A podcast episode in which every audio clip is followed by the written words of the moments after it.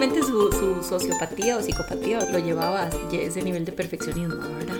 Hola. Hola, bienvenidos a otro episodio de Personas que comen. ¡Uh! Solo cuando Noel dice eso yo hago el bujo. Exacto. Hoy vamos a hablar sobre programas de televisión, series de televisión y algunas películas. Yo le diría comida en la tele. ¿Usted le llamaría comida en la tele? Le llamaría comida en la tele. No programas de comida, sino comida en la tele. Sí, sí, algo así. Es, yo quería decir como que feature, pero no sé cómo se dice feature en español porque obviamente, ¿verdad? Mis idiomas están ahí envueltos raramente, pero que bueno, que sobresale, en los que sobresale la comida, es lo que yo quería decir. Exacto. Que, pero bueno, comida en la tele, pero que son series. No programas de cocina. Exactamente, no programas de cocina. De eso podemos hablar otra vez porque también hay un montón y nos encantan. Así todos los vemos. Esto es muy chiva porque, ¿verdad? Uno ve una serie y, indiferentemente del tema, digamos, de la serie, si es comedia o drama o si es animada o lo que sea, eh, la comida que uno ve los personajes haciendo o comiendo o, o si es algo central al plot. Eh, eh, es que es eso, hay que hacer la gran diferencia aquí porque yo creo que todos hemos visto en la serie, siempre comen o hacen algo, algo de comida, pero hay que les ponen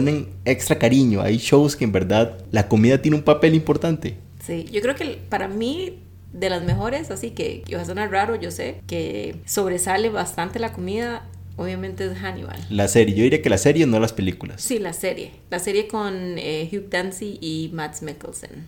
The Mads. The Mads, exacto. En verdad, esa serie le puso muchísimo más amor a la cocina y las habilidades culinarias de Hannibal lo lleva a otro nivel porque estas escenas de preparación de comida tienen una fotografía, tienen una coreografía, digamos, y una música increíble. Sí, hay un... Y, y lo chiva era, esto lo explicó el creador y el director, eh, creo que después de la primera temporada, que cada episodio o cada temporada eh, se trataba como de un tipo de cocina diferente. Entonces creo que como que en la primera temporada se enfocaron mucho, obviamente como en comida francesa y así, y después en la segunda temporada comenzaron como a enfocarse en comida japonesa. Y no sé, esa pierna de persona cocinada en barro se veía buenísima. Sí, ya esa era la tercera temporada y eso ya no me acuerdo qué, cuál era el enfoque, pero me acuerdo, sí me acuerdo de las dos primeras. Y hay una parte muy, muy chiva, bueno, hay muchas partes muy, muy chivas, pero hay una parte muy, muy chiva de lo que está hablando Alonso, donde Matt tiene que hacer el toque de los chefs japoneses, ¿verdad? Que tira un huevo para arriba y lo y el huevo cae sobre su chillo, ¿verdad?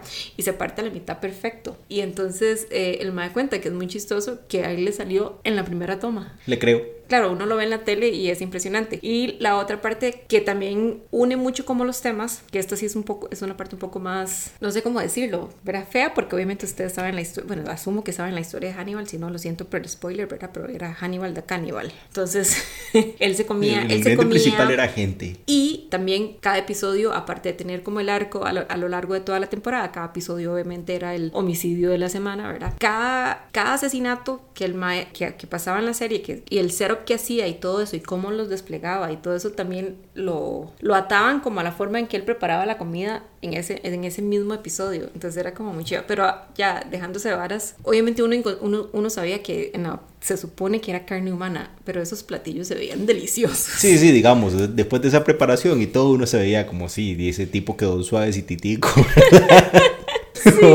Es que sobras así de alga para hacer un sanguchito después porque en verdad de tipo de cocina y todo, y el skill con el que se que lo estaba preparando, es increíble. Yo me acuerdo, un, un, episodio de maridaje que invitó a una persona que le decía, sí, hice esto, sé que no tomas vinos, entonces te hice cerveza desde cero para que acompañara su plato. O sea, es increíble pensar en ese tipo de cocina, todo lo que estaba haciendo ese hombre, porque en verdad era su pasión. Bueno, también era un psicópata, ¿verdad? Probablemente su, su, sociopatía o psicopatía, o no sé cómo se dice, algún psicólogo nos puede explicar o corregir, lo llevaba a ese nivel de perfeccionismo, ¿verdad? en nuestro siguiente podcast de análisis de psicópatas vamos a hablar más en el tema.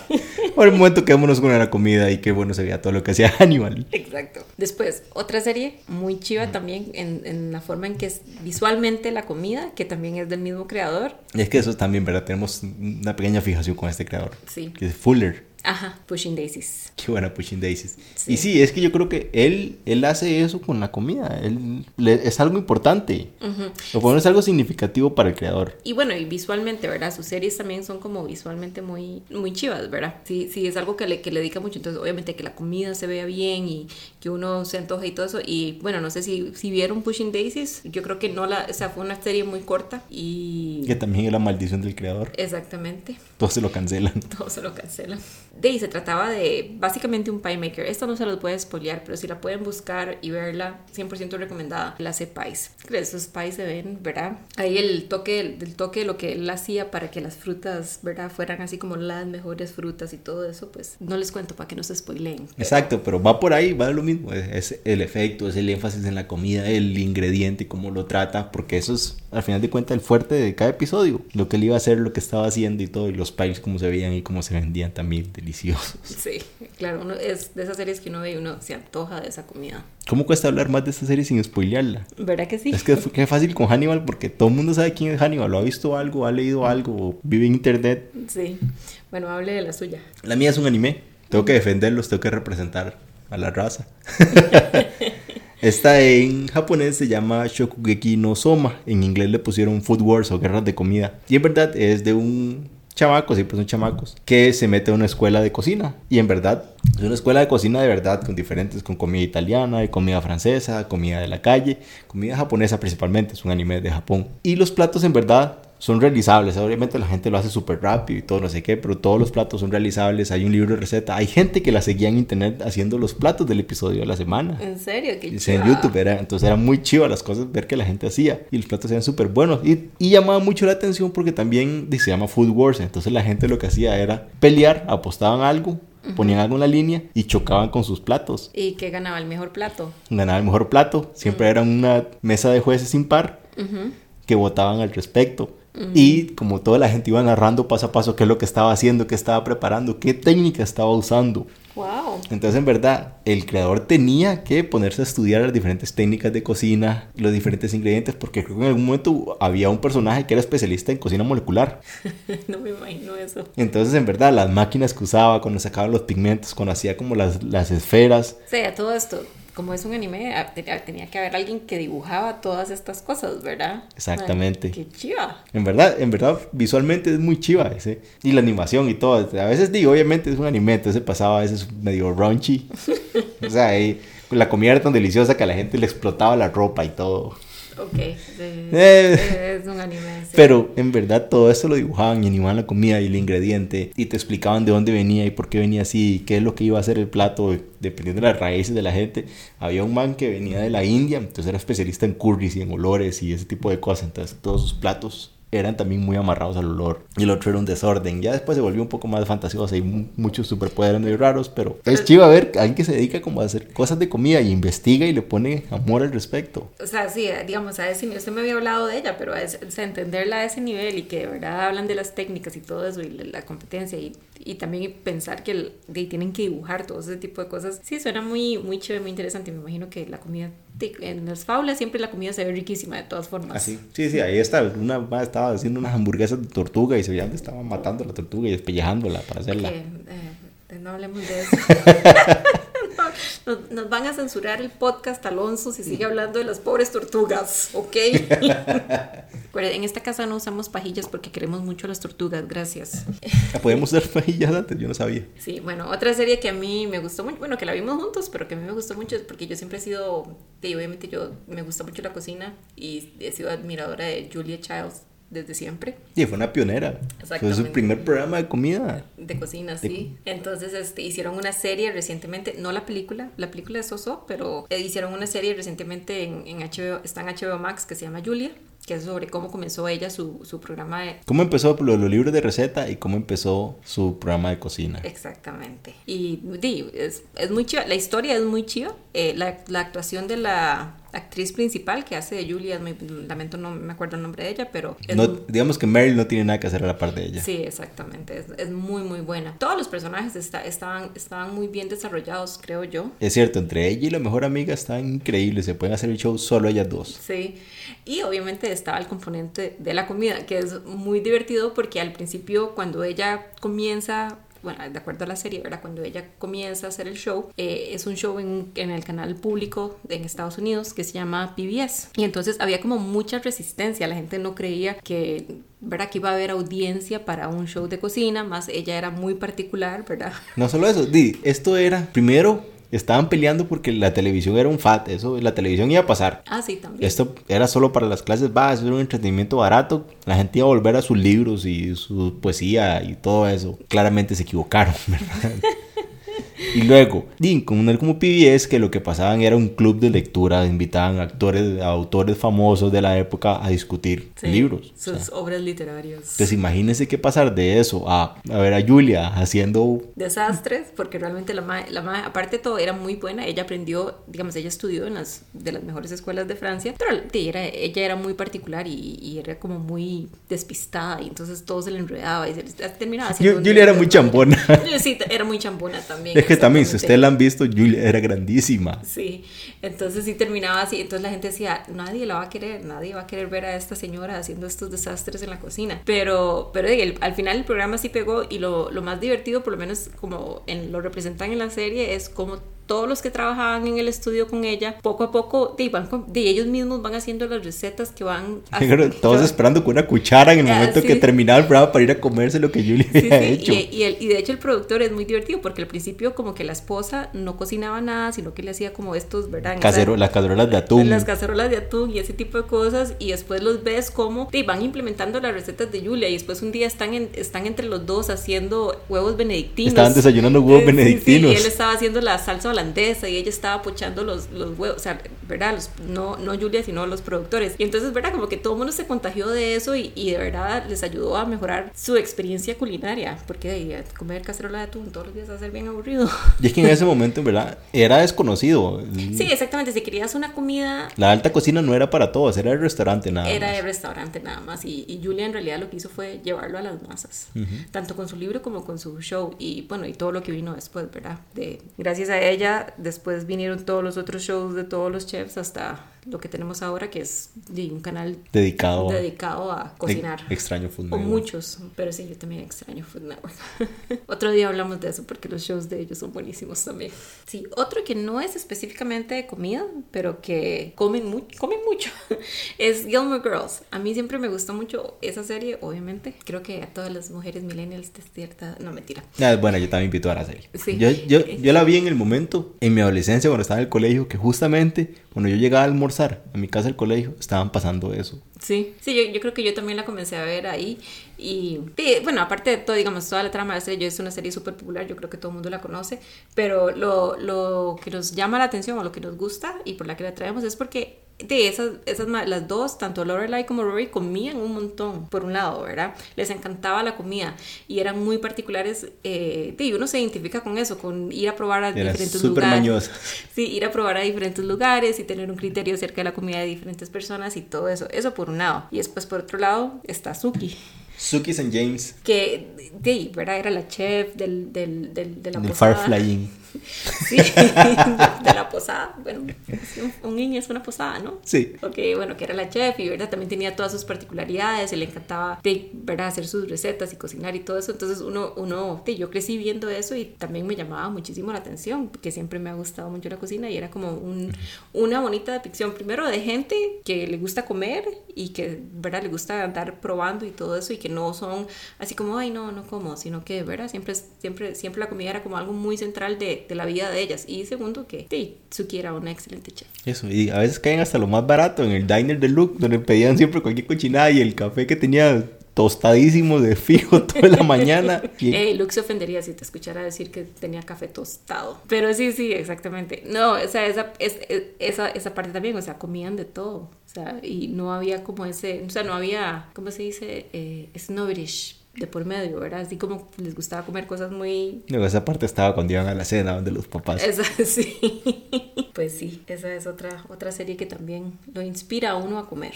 No solo eso, estamos hablando de series, pero también hay series que eh, trataban de todo, de nada, de cosas muy diferentes, pero que tenían episodios alrededor de la comida. Yo creo que todos, todos, bueno, yo digo todos, todos muy general, pero ¿quién no se va a acordar o quién no ha escuchado por lo menos del episodio del sub nazi en Seinfeld? Es un clásico. Y digamos, es algo que yo amaría, porque yo amo las sopas. Exacto, pero este episodio giraba, giró alrededor de este personaje y de las sopas y lo increíble que eran y cómo quedó el pleito al final, pero era un episodio de comida, en un show que no tenía nada que ver con comida, que los más pasaban metidos en un diner ahí. Sí. Sí, pero la comida no era tan central, pero, en, pero en ese episodio en particular sí lo fue. Y sí, era muy chiva. Y yo, yo sí, yo, yo cuando lo vi y las veces que lo he visto, yo creo que yo también hubiera hecho lo imposible para que no me banearan, porque yo amo las sopas y esas sopas de verdad se veían deliciosas. Por supuesto, yo ni viéndole los zapatos, hacer mi orden, recoger y vámonos. Sí, sí, exacto. Y salí corriendo, salí corriendo. sí, sí, por favor no me baneen, señor, yo quiero sopa. Y bueno, Friends también. Eso estaba mencionando ahora, o sea, hablamos de Friends, todo menciona, mencionan todo lo divertido y todo, pero ahí Mónica era un chef, Mónica era una chef. Y a lo que se entiende era bastante buena. Sí, parte, no, y obviamente siempre tenían también episodios que giraban en torno a la comida, especialmente los de Acción de Gracias. Joey siempre, siempre comiendo. Siempre comiendo. Nunca compartiendo su comida. Yo eso nunca lo entendí. Uy, los de la receta de las galletas. Que, Ay, sí, que Mónica quería aprender a hacer unas galletas. Para... De, la, de la abuela de Phoebe. Sí. Ay, qué idiota. Que era una Nestlé. Que era la receta que venía en el paquete de, de los chips de Nestlé. Eso eh, me recuerda que hay que hacer galletas. Sí, ahí tenemos los chunchitos. Eso es bueno, gente, porque conseguimos de estos chips de Girardelli que están trayendo y son otro nivel, en verdad, son otro nivel de chips de chocolate. Así es, muchísimo mejor calidad que los de Hershey's. Estos, saben, estos son chocolate de verdad. Eh, una serie que salió recientemente, que yo creo que aquí no la han pasado, pero para lo, bueno, los que tienen como en este paquete de Disney Plus o Star Plus o como sea que se llame, o que de alguna forma pueden accesar Hulu en Estados Unidos, no sabemos cómo, pueden ver una serie nueva que se llama The Bear. O pueden intentar verla, yo no lo logré. Miras qué serie, qué serie más estresante, gente, no se puede. Sí, de lo que de lo que he leído de los reviews y es, yo ya la vi y tengo mi opinión al respecto, pero yo nunca he trabajado en una cocina, ni medio profesional, ni de mentiras, o sea, más allá de la cocina de mi casa, nunca he trabajado en una cocina. Los reviews que he leído es que dicen que sí es como muy real el ambiente de la cocina y, el, y los niveles de estrés y todo eso. Ahora, es muy caótica todo, digamos, cuando están en la cocina. Eh, la, la, historia es sobre un chef de, que trabajaba en un restaurante de estrellas Michelin y toda la vara, pero la familia tenía un puesto de sándwiches en Chicago y el hermano se muere y él regresa a Chicago a hacerse cargo del puesto de sándwiches. Obviamente es un madre que viene con toda esta preparación, eh, entrenado en, ¿verdad? en los métodos franceses de cocina y toda la vara, cocina clásica y todo eso, hacer, hacerse cargo de una tienda de sándwiches. De una tienda de sándwiches que se manejaba muy, de, ¿verdad? Cocina pequeña, supongo. yo, yo no entiendo, es una cocina pequeña, pero tiene cuatro personas allá adentro haciendo lo que les da la gana. Sí, sí, era muy, era muy, entonces el mae llega como a tratar, ah, bueno, aparte de todo, obviamente el lugar, el chante está quebrando, sí, no están produciendo lo suficiente, entonces el mae viene, nos, ¿verdad?, a salvarlo y todo eso y arreglar la cocina. Tal vez eh, porque tiene cuatro personas que no hacen nada o hacen lo que les da la gana. Sí, Alonso, yo creo que Alonso odió cada minuto de esa serie porque, verdad, es, los personajes son muy annoying y es muy caótico todo el proceso. Yo no entiendo cómo la gente se atreve a ser tan necia y tan inútil en un lugar que tiene tantos cuchillos.